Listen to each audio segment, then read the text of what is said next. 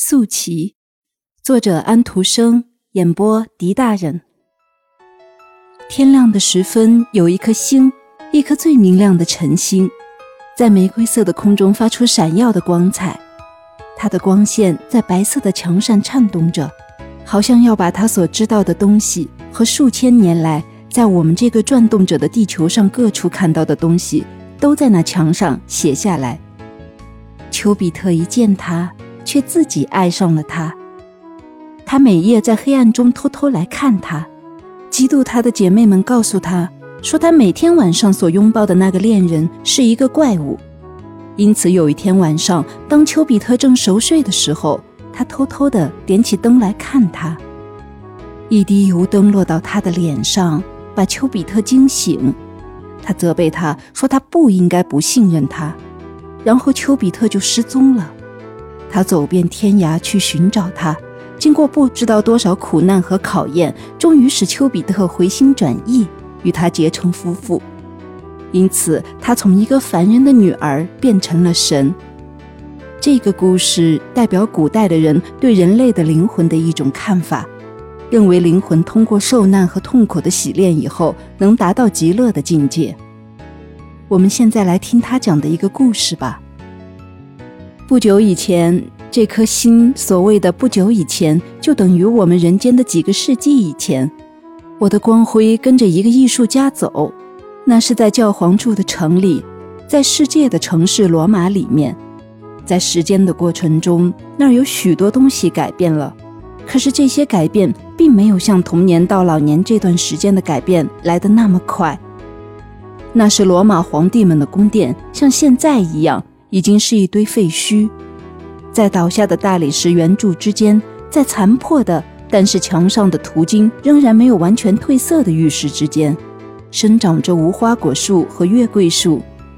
河里生也是一对废墟，教堂的钟声响着，四处弥漫着香烟，高举着明亮的蜡烛和华盖的信徒的行列在大街上游行过去，人们都虔诚地信仰宗教。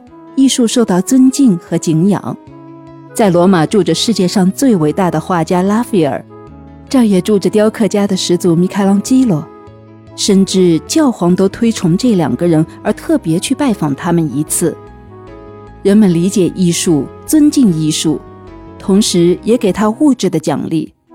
不过，虽然如此，并不是每件伟大和成熟的东西都会被人看见和知道。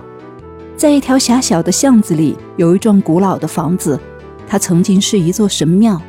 这里面现在住着一个年轻的艺术家，他很贫穷，也没有什么名气。当然，他也有艺术家的朋友，他们都很年轻，在精神方面，在希望和思想方面都很年轻。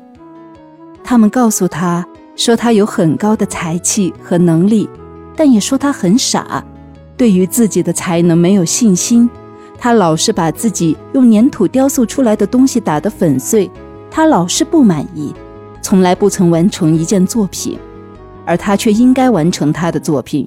假如他希望他的作品被人看见和换取钱财的话，你是一个梦想家，他们对他说，而这正是你的不幸。这里面的原因是你还没有生活过，没有尝到过生活。没有狼吞虎咽地去享受过生活，而生活却应该是这样去享受的。一个人在年轻的时候可以，而且应该投身到生活中去，和生活融成一片。请看那位伟大的工匠拉斐尔吧，教皇尊敬他，世人敬仰他。他既能吃面包，也能喝酒，甚至面包店的老板娘那位美丽的艾尔娜丽娜，他都津津有味地把它画下来。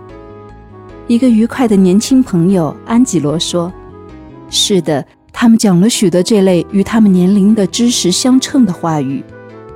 他们想把这个年轻的艺术家一道拉到快乐的生活中去，也可以说是拉到放荡的疯狂的生活中去吧。有时候他们也想陪陪他，他也想陪陪他们。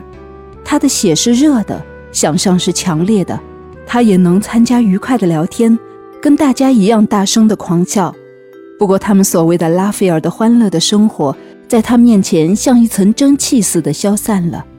他只看到这位伟大的工匠的作品散发出的光芒。他站在梵蒂冈城内，站在数千年来许多大师雕刻的那些大理石像的面前，他胸中起了一种雄浑的感觉。他感到身体里有某种崇高、神圣、高超、伟大和善良的东西。于是，他也希望能从大理石中创造出和雕刻出同样的形象。他希望能从自己的心中感觉着，像那永恒无际的空间飞跃着的感觉，创造出一种形象来。不过，怎么样的一种形象呢？柔软的粘土被他的手指塑成了美丽的形象。不过，第二天他又照例把他所创造的东西毁掉了。